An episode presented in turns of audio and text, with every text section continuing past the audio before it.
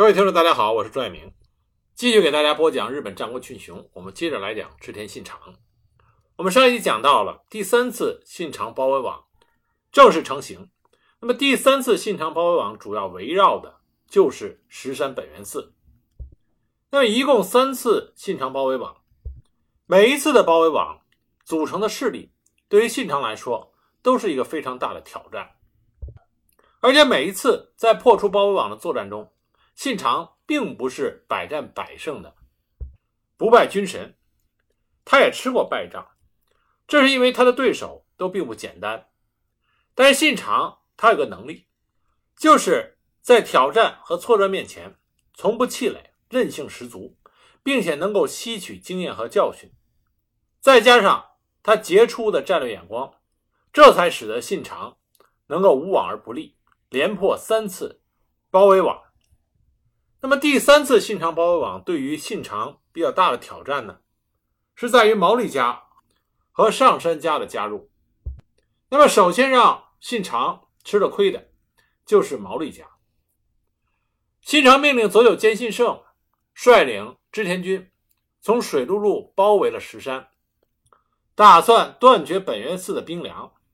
但这个时候，本愿寺的援军毛利水军来了。信长的作战计划就是。将木津寨与石山御坊之间的联络截断，控制住木津川河口，切断本愿寺的补给线，确保在大阪湾的制海权。公元一五七六年六月二十八日，本愿寺的势力通过杂贺众，希望得到毛利氏方面的兵粮补给。那么在七月十三日，奉了毛利辉元的命令，他的部将耳玉救英，他也是毛利家的水军指挥。率领村上五级的村上水军，以及其他的能岛水军、来岛水军，共计八百余艘战船，前来支援石山本愿寺运送兵粮，并且准备攻击雾津川口。信长得到情报之后，派遣手下的水军将领酒鬼加隆，领大小战船三百艘前来阻击。那么，第一次木津川口海战就此爆发。酒鬼加隆也是日本战国时期水军名将。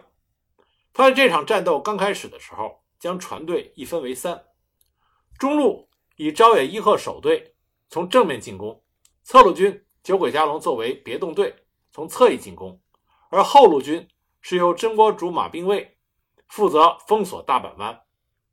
同时呢，为了弥补兵力上的劣势，织田军采取了海陆夹击战术。信长另派后援队。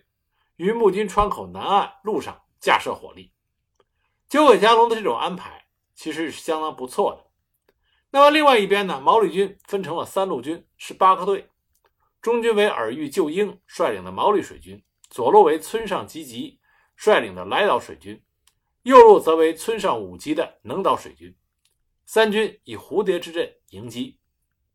织田军的中路朝野队当先冲出，与耳玉救英的。中路进行了交锋和激战，同时左侧酒鬼加隆的部队也向东南方向展开和延伸。毛利军左路的村上军向前突出，想包抄朝野队。朝野一和守引船后撤，耳玉救英展开追击。酒鬼加隆呢，则向东南延伸。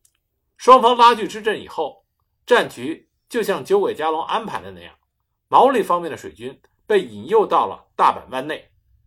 当看到诱敌的目的达到了，织田军就开始进攻。朝野队反身回战，真国本队向北攻击毛利左路的村上军，而酒鬼加隆率领延伸的部队开始向毛利军的南侧移动。随后，毛利军右路的村上五级军开始向西北靠拢，企图与耳玉救英队夹击织田军真锅队。就在这个时候，酒鬼加隆队已经靠拢到毛利军的南侧。酒鬼加隆率领着他的麾下突袭村上五级军与耳玉救英军的右翼。与此同时，织田军路上的火力也朝其猛烈射击。毛利军处于水陆被夹攻的状态。但是从古至今，海战这个战事和陆战截然不同。海战对于武器装备的依赖性。要远高于陆战。毛利水军久经战阵，虽然遭到了夹攻，但是并没有混乱。依托之前的蝴蝶之阵，毛利军的蝶翼开始向外展开。村上武吉几道急令发出去之后，能岛水军的左两队、来岛水军的右两队与中路军的四个后卫船队，分别向南北两个方向展开了穿插。中路军的内左锋与内右锋也向织田真锅队展开穿插进攻。毛利水军所使用的船速度快，机动性强。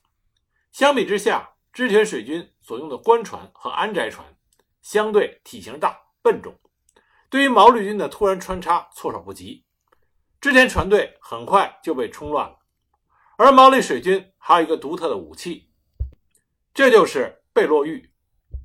什么是贝洛呢？它就是一种陶罐，里边呢填上火药，点燃导火线，然后利用导火线燃烧的这段延迟时间，将贝洛。投向敌人，它的投掷方法呢？一般这个陶罐上有绳子，通过圆形摆动，利用离心力投掷。它有火焰，但是火焰的威力比较低，主要靠的是爆炸时候容器的碎片作为杀伤的主力。这种武器是毛利水军、村上水军、耳玉水军这些濑户内海的水军主要使用的，而将改装以后的贝洛玉放入大炮。被称之为贝洛火矢，而日本战国时期刚开始很多的船都是木质的，那么贝洛这种武器，它所发挥的作用就非常的大。而毛利水军为了对付织田家的大木船，所以带了不少的贝洛火器，因此织田家的木质战船在火攻面前没有丝毫的抵抗力，顿时大乱。那么这场战斗就进入到了决胜阶段。不久，村上武吉、村上吉继和耳鱼救英各自将本部的船队展开推进。朝野的船队被村上吉吉逼退到大阪湾的东北角，而真锅等五路船队也与酒鬼加龙的船队断开。织田军逐渐的就被毛利水军给分割包围了。在战场南侧的九鬼加龙逐个的收拢败退的船队，企图与真锅的船队会合，但是被村上武吉军。用贝洛火矢击退，起火的船都是乱作一团，忙于救火，最终丧失战斗力，被逐个的拦截击沉。而另一边，来岛水军已经对东北角的织田军完成了包围。村上吉义军用贝洛火矢将朝野船队逐一击沉。而中路战场，毛利军用一番火攻之后，派出游击船队逼近余下的船只，与织田军进行接船近战。最终，真国队大部分织田水军的将领战死，封锁大阪湾的军船大部分被烧毁。不久，耳鱼救英率领船队转抵南侧战场，酒鬼加龙拼死突出了重围，只率数支小船逃离了战场。随后呢，毛利军将兵粮弹药搬入石山御坊。第一次木津川口之战以毛利军的大获全胜而告终。这场作战，毛利军充分发挥己方船只的高机动性以及兵力优势，使用分割包围的战术，大破了织田军，夺取了大阪湾的制海权，整个濑户内海归毛利所有。这次兵败也直接导致了信长对于石山本愿寺的封锁包围计划一时落空，这使得信长改变了直接攻略石山的计划。这就是信长高明之处，他会根据整个战局形势的改变。而改变自己的作战目标。本来信长是想彻底隔断石山本愿寺与外界的联系，那么将石山本愿寺这个与自己针锋相对的直接目标彻底拿下，也就是说彻底摧毁他包围网中最关键的一环。但是既然没有办法断绝石山本愿寺与外界的联系，那么信长就改变了作战计划。既然不能断绝你的外援，那我就将你的外援一个一个的打垮。因此，在公元一五七七年，信长率领他的嫡长子织田信忠一起，开始出镇冀州杂贺，对杂贺众进行了征讨。纪伊国杂贺乡本来是一个默默无名的小地方，但在日本战国时期呢，这个地方产生了杂贺铁炮众，实际上就是火枪队，成为了战国时期不可忽视的力量。杂贺的首脑。名叫杂贺孙氏，俗称孙一，所以，我们当听到杂贺孙氏或者杂贺孙一的时候，这不是指特定的某一个人，而是指杂贺众的首领。据日本战国史料的记载，担任过杂贺孙氏的，曾经有过铃木左大夫、铃木重秀、铃木重次等人。杂贺众实际上就相当于我们现在所说的雇佣兵团，而且这支杂贺众的雇佣兵团呢，它主要是以使用火枪为主要武器。那在日本战国时期，我们一般管火枪叫做铁炮居多。那么在这些个杂贺众的首领，就是杂贺孙氏里边最出名的就是铃木重秀。所以在日本史料里，一般提到杂贺孙氏，那么现在比较公认的一个观点是，大多数提到的都是指的是铃木重秀。他是日本战国时期非常优秀的指挥火枪作战的军事将领。因为杂贺众他是雇佣兵，所以他并不是一直与信长敌对的。在本元寺公开与信长对立之前，杂贺众曾经作为佣兵为信长打过仗。一五六九年，信长在攻打三好三人众的时候，杂贺众实际上就在信长的军中，但这并不是。对信长的臣服，而是被信长雇佣打工而已。甚至在后来，公元一五七零年，信长与三好三人众展开火枪大战的时候，杂贺众还分成了两派，一边在帮助织田方，一边在帮助三好方。这更加充分说明了杂贺众在很长的一段时间里边是作为雇佣兵兵团，活跃在战国的舞台上。但是到了信长与石山本愿寺开战的时候，杂贺众作为一向宗的信徒，自然就站到了信长的敌对阵营中，而本愿寺也因为杂贺众的携手而固若金汤。信长的首轮进攻被打退，大将佐佐成正负伤，将领野村月中战死。因此，信长在清除了越前和加贺的一向一揆之后，就把矛头指向了。杂贺孙氏所在的冀州，那么在信长开始冀州征讨的时候，冀州的杂贺众并不团结，根来众、太田党、杂贺三间众都站在信长的一边，所以说打冀州就是要攻打的是杂贺孙氏这个首领。公元一五七七年二月份，信长率领十万大军出阵，二十二日到达泉州信达，在这里他兵分两路，一路从山地上走。一路沿海走，海岸一路的将领有龙川一义、明智光秀、丹羽长秀、细川藤孝、筒井顺庆；山地这一路的将领有佐有兼新胜、丰臣秀吉、荒木村重、枯秀正这些将领。那么山地一路呢？他从风水卡南下，渡过济川，在杂贺城东面的小杂贺川设阵，但是在这里他们遭到了一次很大的挫败。杂贺孙氏。他充分的利用涨潮和退潮，事先在小杂贺川的河底放了无数的罐子。不明底细的信长先头部队库秀正部依仗着人多就杀过来，结果很快他前面的士兵的脚就卡在了罐子里，后面的士兵又不断的涌过来，场面完全的陷入混乱。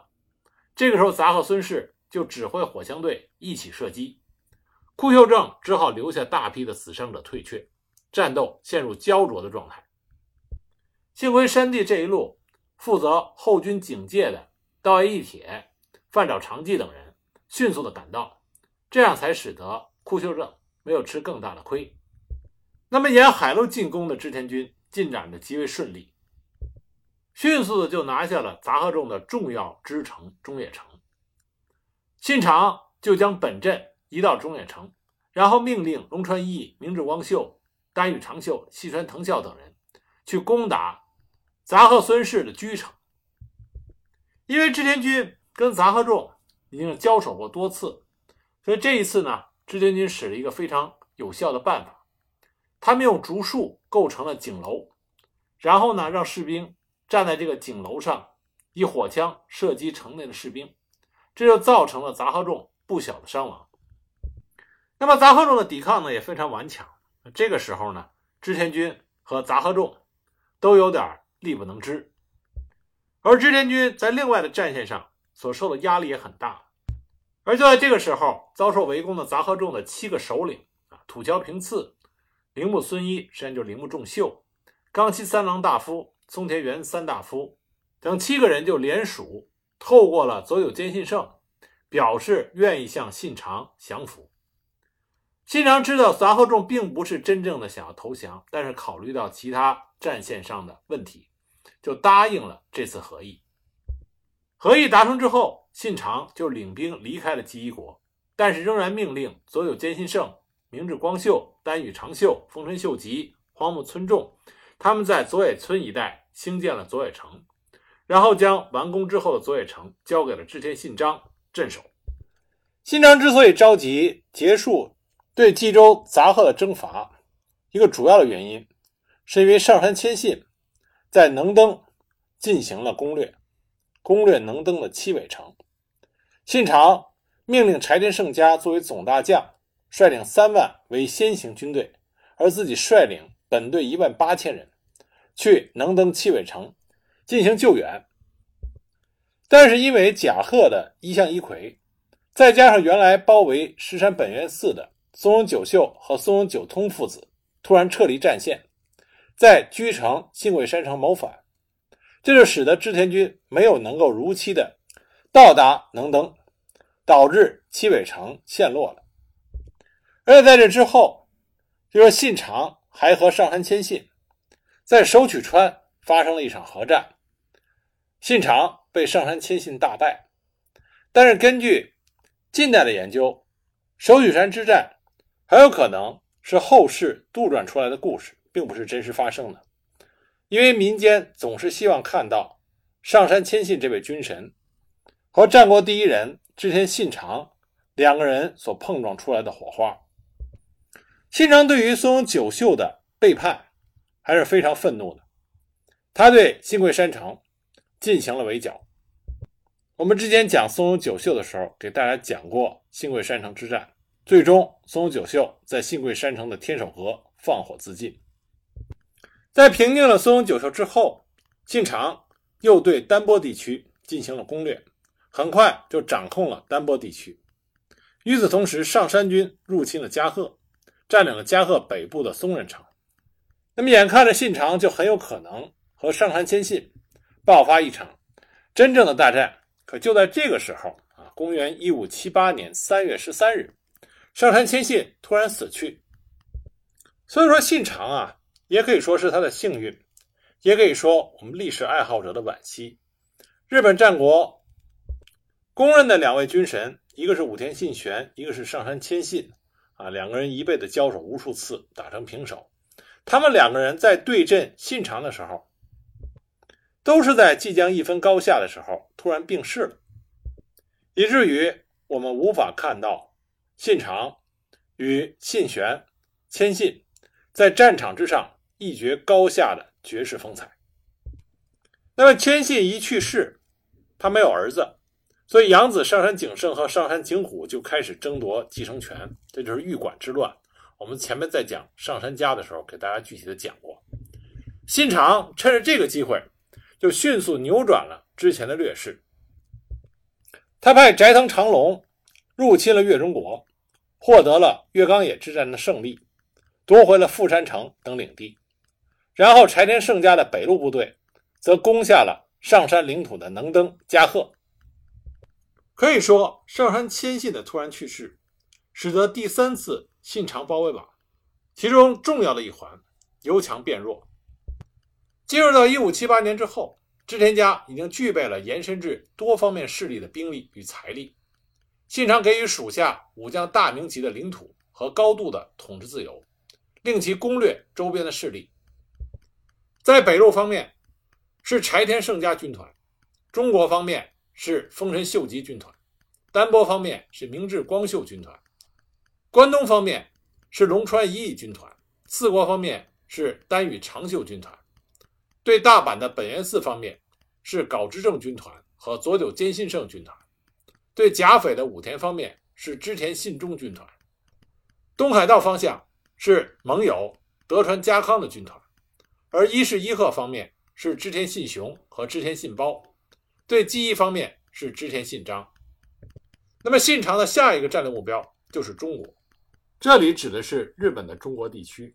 那么下一集呢，我再给大家继续讲。